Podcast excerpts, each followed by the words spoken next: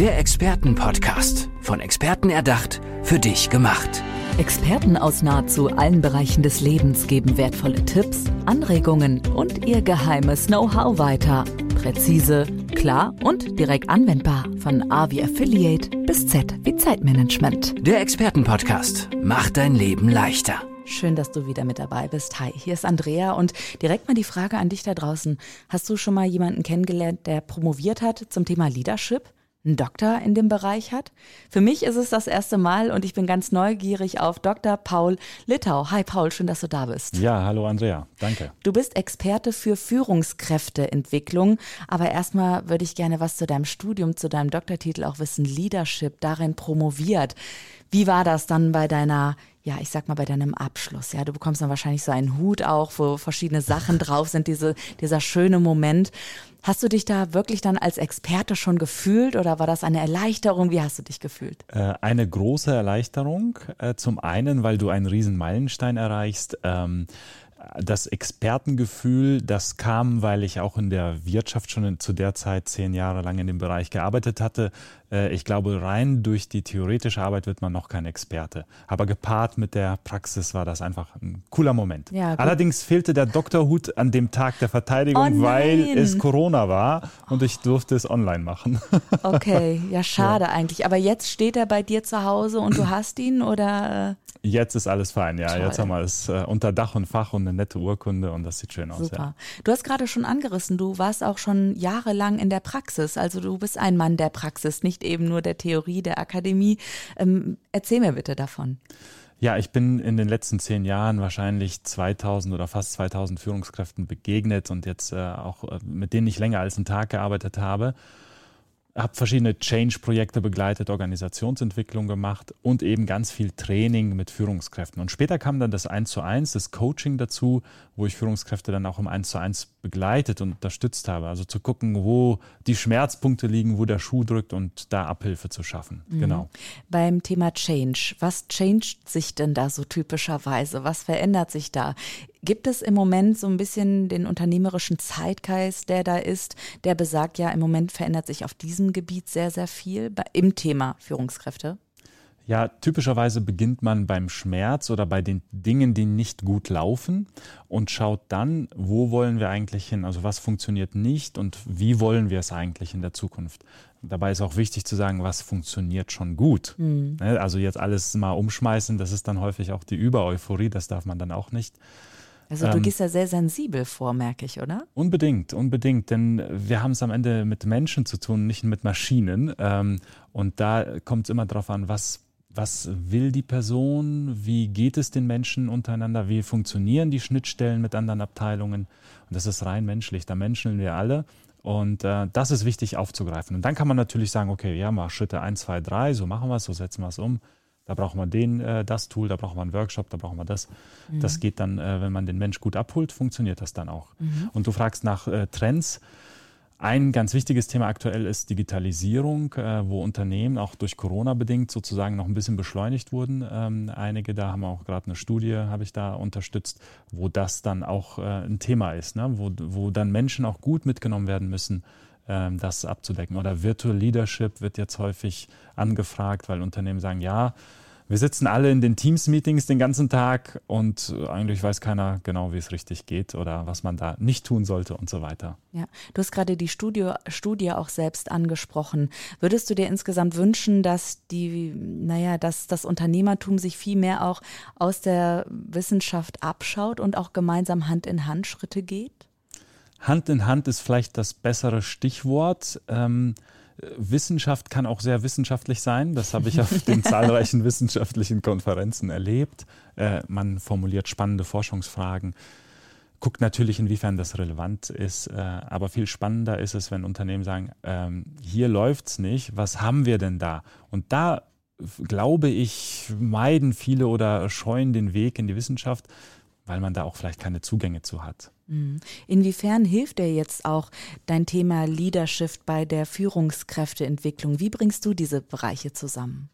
Ja, das ist äh, sehr spannend. Ähm, ich bin ein Mensch, der Technik und Empathie zusammenbringt. Also der Maschinenbau-Background bei mir und das sehr menschliche, empathische, was ich mitbringe. Also ich kann da sehr nah am Menschen sein, sehr viel wahrnehmen.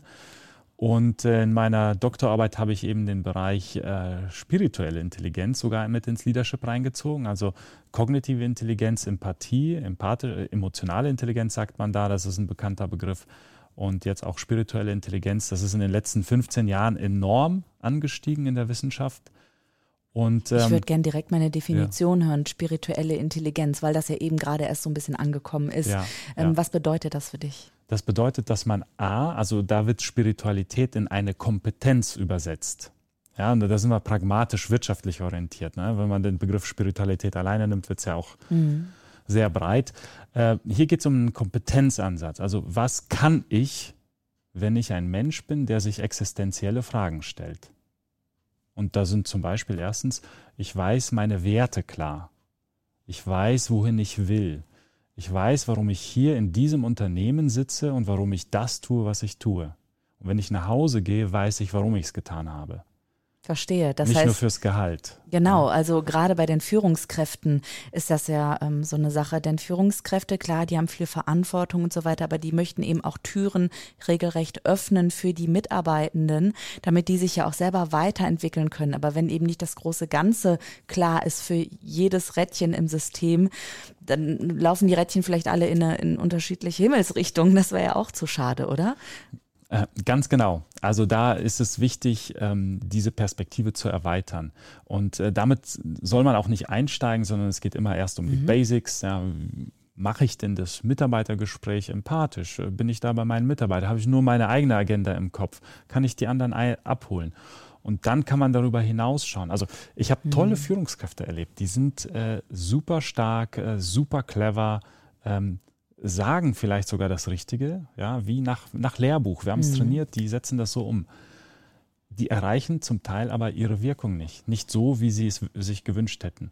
Und dann muss man den Mensch ganzheitlich betrachten. Und da komme ich ins Spiel und sage, okay, super, äh, gut gemacht, jetzt hat nur der Kopf mitgearbeitet, jetzt müssen wir noch das Herz aufmachen ja. und sich so ein bisschen öffnen für das Wo, andere. Woran liegt das denn? Hast du da was gefunden, was häufiger mal passiert, dass eben ja alles auf so quasi perfect on paper ist, aber dann wirklich in der direkten Begegnung nicht so richtig hinhaut? Ja, zwei Dinge. Also die eine Sache ist, was wir alle mitgemacht haben, ist das Schulsystem. Schule, Schule Uni und du hast ja in Aachen ein paar Jahre verbracht, ja. da lernt man es ja auch.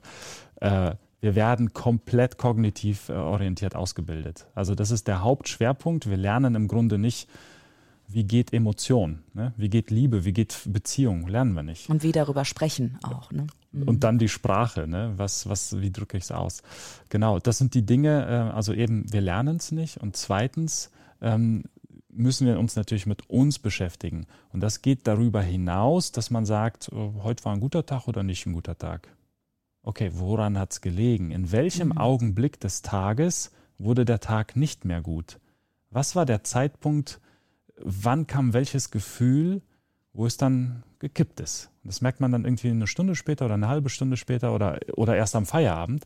Und das sind die entscheidenden Momente. Und wenn wir da mehr Bewusstsein schaffen, und das geht dann typischerweise im Coaching, auch mit den technischsten Ingenieuren und Physikern, wenn wir da mehr Bewusstsein schaffen, dann wird Führung auch leicht. Und das ist mein eigentliches Ziel. Führen darf Spaß machen, darf leicht sein.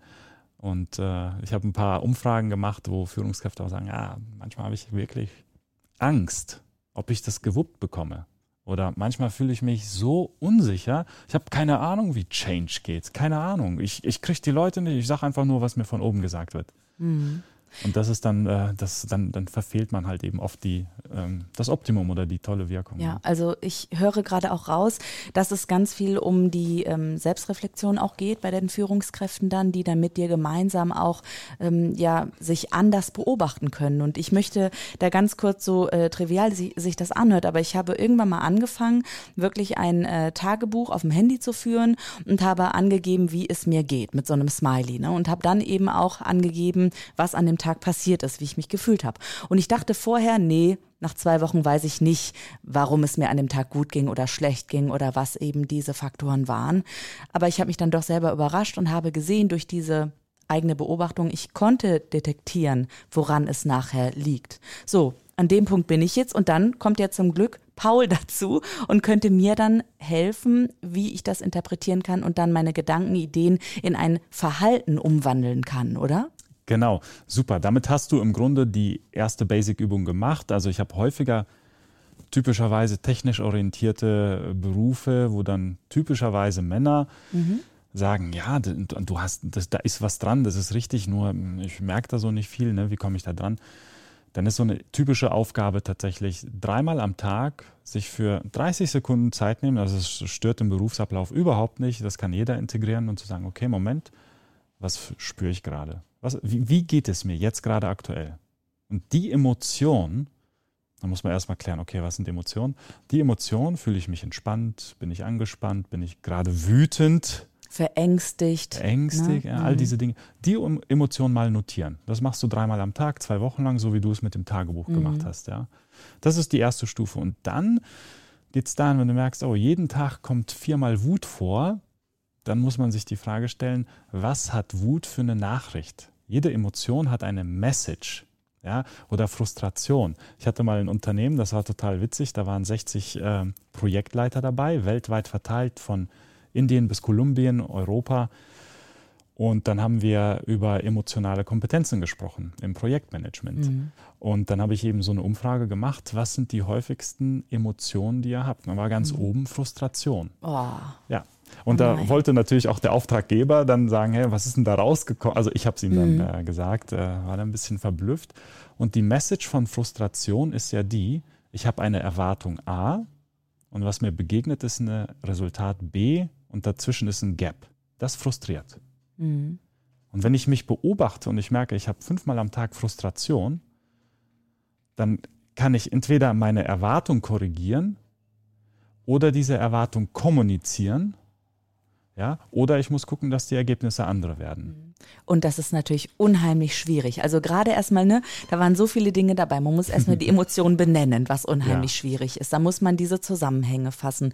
Und dann das ja auch noch in den Job, in den Workflow umsetzen, in eine Kommunikation mit den Mitarbeitenden. Wann war für dich der Moment da, dass du gesagt hast, Führungskräfteentwicklung, das möchte ich machen, das ist mein Ding? Das äh, hat sehr früh begonnen. Ich war Praktikant in einem Unternehmen und saß in einem Großraumbüro mit, ich glaube, 120 Kollegen. Das Besondere an diesem Büro war, ich hatte, ich saß relativ weit in der Ecke hinten, aber hinter mir saß einer der Vorstände. Mhm. Und das war spannend. Ich habe also als Praktikant mitbekommen, wie so ein Vorstand von so einem äh, Milliardenumsatzunternehmen, also sie hatten vier Milliarden Umsatz, war schon einiges, was, wie so sein Tag abläuft. Und das Krasse war, dieser Mann, über 60, super gute Figur, äh, strahlendes Gesicht, strahlende Augen. Der lief durch das Büro. Also der ging nicht, der rannte. Und ich meine wirklich joggen, also wow. nicht schnelles Gehen. Ja. Der rannte durchs Büro. Also da hat jeder die ersten Tage äh, geguckt, äh, was ist denn das? Mhm. Jeder andere Mitarbeiter ist gegangen. Mhm. Ja, ganz normal. Kaffeetasse in der Hand oder ein paar Kopien. Gab es auch mal Zusammenstöße oder ging es immer das gut? Das ging gut, aber manchmal so die Aufzugstür geht gerade so zum Vorstand noch rein. Ja, also, so, und ähm, und dieser Mann, der hatte so ein tolles Charisma und so eine tolle Ausstrahlung. Und später ging es um eine Standortverlagerung und er hat die Leute mobilisiert bekommen. Und Standortverlagerung ist immer sau schwer. Mhm. Also ist vom mhm. Change äh, wirklich eine komplexe Angelegenheit. Ja, und der hat die Leute mitbekommen. Er stand vorne, hat eine Ansprache gehalten, die Menschen erreicht hat. Und ich habe mich damals gefragt, warum gibt es solche Führungskräfte? Die einfach nicht nur attraktiv, sondern gesund, fit, äh, sympathisch, charismatisch sind, die super gut sind in dem, was sie tun. Und dann gibt es auch Führungskräfte, wo du einschläfst, wenn, während er dir eine Aufgabe erklärt. Mhm. Ja? So, und das hat mich auf, die, auf diesen Pfad gebracht, zu sagen, ich will einen Beitrag, also A, ich will mich selbst dahin entwickeln und B, ich will anderen helfen, auch in diese Richtung ja, klar, zu kommen. Na klar. Hast du vielleicht auch äh, Menschen, mit denen du arbeitest, die du ja immer wieder siehst oder wo du so eine Entwicklung auch mitbekommst und wo dir immer wieder das Herz aufgeht und du dich insgeheim freust, so, oh, wow, okay, da war ich ein Teil davon? Ja, das schon. Also gerade wenn man längere Entwicklungsreihen macht äh, in der Gruppe, so über ein halbes Jahr und dann noch eins zu eins ab und zu hat, äh, dann sieht man schon Veränderungen. Das tut wirklich, äh, ist schön zu sehen. Oder dann Menschen, die dann häufiger ins Eins zu eins kommen, wo man wirklich intensiv arbeitet das ist auch äh, sehr befriedigend, das mitzusehen, die dann irgendwie zurückschreiben, hey Paul, das hat mich total verändert.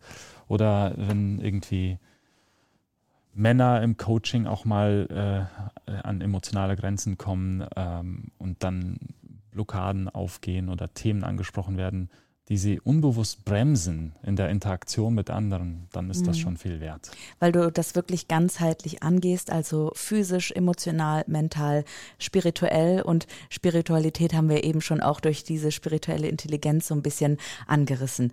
Dr. Paul Littau, wie heißt denn deine Internetseite? Wo können die Menschen dich finden? Ja, mehr Infos und Kontakt zu mir gerne auf paullittau.com. Da findet ihr Kontaktinformationen und auch die Gelegenheit, mit mir in Austausch zu kommen, entweder über Social Media oder Community. Das geht alles über die Homepage. Was steht denn für dich die nächsten Wochen oder Jahre vielleicht noch an? Also hast du für dich selber noch ganz persönliche große Ziele auch? Ja, ich arbeite immer an mir weiter. Ich bin ein Mensch auf Durchreise und äh, entwickle mich weiter. Das ist äh, auch Teil meines Jobs, aber auch meiner Leidenschaft. Wachstum, Entwicklung ist für mich persönlich ein Thema, damit ich das auch besser transportieren kann. Denn wenn ich mich nicht entwickle, kann ich meine Kunden nicht entwickeln. Das ist das eine. Also das ist ein immer ein immer ein Dauerbrenner, der ja. da läuft. Und zum anderen ist es natürlich auch ja, die bessere Digitali die Digitalisierung auch in meinen äh, Dienstleistungen, das kommt so in den nächsten Wochen, habe ich ein paar Projekte äh, vor der Brust, die ich da gerne anpacken werde. Gerade für Nachwuchsführungskräfte, mhm. da wird es eine App geben und solche Geschichten. Die, Startups die vielleicht auch? Also würdest du sagen, das wäre auch absolut jemand, der sich bei dir melden kann? Absolut, weil mhm. Führung lernt man nicht. Startups sind ja Leute, die eine geile Idee haben, die loslegen und dann aber irgendwann erste Mitarbeiter oder erstmal ein paar Freelancer haben, aber nie gelernt haben, wie man gut führt. Also absolut, okay, absolut, da cool. ist ein riesen Gap. Und weißt du, du hast gerade gesagt, auf der Durchreise und dann ist mir eingefallen, ja, ich glaube, der Mann interessiert sich auch für Fremdsprachen, kann das sein? Ja, wirklich. Ich habe eine Zeit lang in Guatemala, äh, war ich eine Zeit lang als Student und äh, habe Spanisch äh, mal fließend gesprochen. Das mhm. ist jetzt ein bisschen eingerostet. Auf Mallorca komme ich noch klar im Urlaub, aber mhm. ich würde keine Rede halten in okay. Spanisch. Ja. Würdest du immer noch sagen, das ist absolut auch ähm, ja eine Leidenschaft von dir, andere Kulturen ähm, kennenzulernen und dadurch ja auch verschiedene Führungsstile vielleicht auch ein bisschen besser verstehen zu können? Ja, das merkt man immer wieder, wenn man Unternehmen hat, die mit verschiedenen Standorten arbeiten und dann die Führungskräfte für das Training oder für die Themen zusammenkommen. Ne? Dann haben wir Menschen aus Polen, aus Frankreich, aus, äh, dann hatte ich Leute aus Tschechien, Tunesien äh, und dann eben asiatischen äh, Kulturen und amerikanischen Kulturen. Das, das sind schon Unterschiede, ganz klar.